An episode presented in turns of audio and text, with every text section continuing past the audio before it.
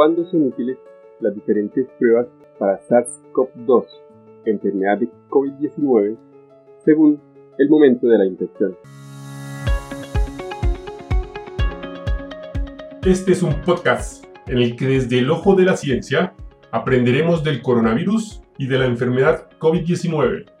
Es una producción de medicina en una página. Dirección y conducción, Jarvis García.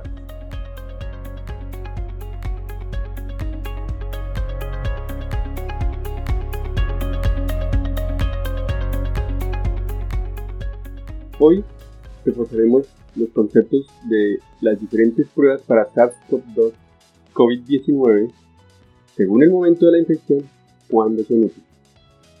En casos asintomáticos, de acuerdo con lo reportado en la literatura científica, se ha observado que la producción de anticuerpos es poco detectable en la mayoría de estos pacientes sin síntomas, obteniendo pruebas negativas tanto para IgM como para IgG. En cambio, los casos sintomáticos producen anticuerpos detectables en el promedio entre el día 7 y 14 posterior al inicio de los síntomas. Aunque se han reportado casos con producción de anticuerpos desde el primer día de síntomas y en algunos casos graves se producen anticuerpos semanas después.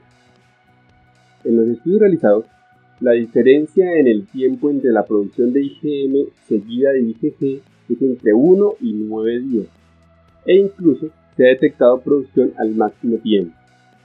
Hay algo claro, las pruebas serológicas no se deben usar como prueba en el diagnóstico. Las pruebas hablan de exposición y probable infección por SARS-CoV-2 COVID-19. Su uso individual debe ser efectuado cuando se sospecha de un caso positivo.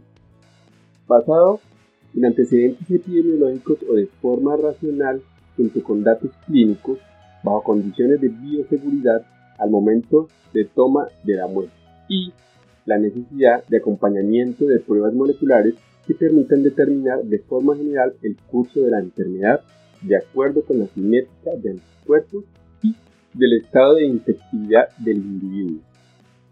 Es muy importante tener en cuenta que se debe utilizar solo si la persona ha presentado síntomas y aplicar por encima del día 11, luego del inicio de esto. En el momento que se determine que una prueba serológica tiene la capacidad de medir anticuerpos neutralizantes contra SARS-CoV-2 que confieren protección y se pueda inferir una inmunidad adicionalmente de alta sensibilidad y especificidad, dichas pruebas podrían ser útiles en los siguientes escenarios. 1. Para estudios de seroprevalencia y determinar el porcentaje de personas expuestas al virus. 2. Para determinar si el plasma de una persona tiene anticuerpos específicos contra el virus que se pueda emplear para tratamiento terapéutico contra el COVID-19. De esta forma, determinar quiénes pueden ser potencialmente donantes de plasma. Y 3. A futuro, cuando se vaya a implementar una vacuna, estas pruebas pueden ser usadas en la evaluación individual del estado serológico de la persona, indicando la necesidad de dosificar o no la vacuna, optimizando recursos al establecer la verdadera población no inmune. De igual forma, para evaluar si la vacuna es efectiva o se tiene efectividad en su entorno y de esta forma poder implementar su utilización. con esto se acaba este episodio. Los espero el siguiente. Chao, chao. Recuerden, pensando en el coronavirus, al enemigo es mejor conocerlo para acabar, acabar, acabar, acabar.